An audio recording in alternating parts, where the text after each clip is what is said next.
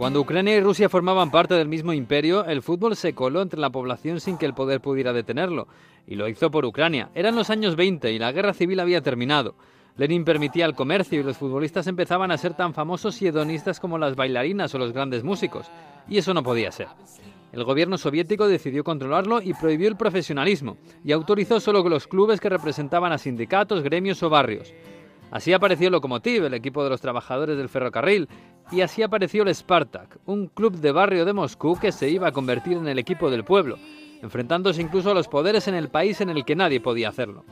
El club lo fundaron los hermanos Starostin. Nikolai era el mayor y el mejor de los cuatro hermanos y también el más carismático. Él fue el primer futbolista estrella de la URSS y es hoy el gran referente del fútbol ruso. Simon Cooper le dedicó un capítulo en su celebrado libro Fútbol contra el enemigo, y Robert Edelman relató su atropellada vida en una historia del fútbol del pueblo.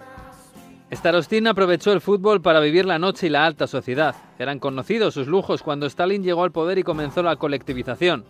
El Spartak le había hecho demasiado famoso, tanto que en 1936 disputó un partido en la Plaza Roja, ante el líder supremo. El partido no tuvo tiempo oficial, sino que duró lo que Stalin se mantuvo entretenido con el espectáculo. El Spartak era el mejor equipo y el más querido. Sus hinchas se metían en líos porque aprovechaban los partidos contra el Dinamo, el equipo de la policía política, para insultar a espías y polis con la excusa del balón. En 1939, el Spartak ganó la Copa, la más extraña que se recuerda. En semifinales eliminaron al Dinamo con polémica en el gol decisivo. Beria, la mano derecha de Stalin, montó en cólera y ordenó repetir el encuentro, aunque para entonces el Spartak había ganado ya la final. El partido se repitió, sí, y ganó el Spartak, con los hermanos Starostin como grandes figuras. El 20 de marzo de 1942, los cuatro hermanos fueron detenidos y encerrados. Casi todos pasaron años en Siberia.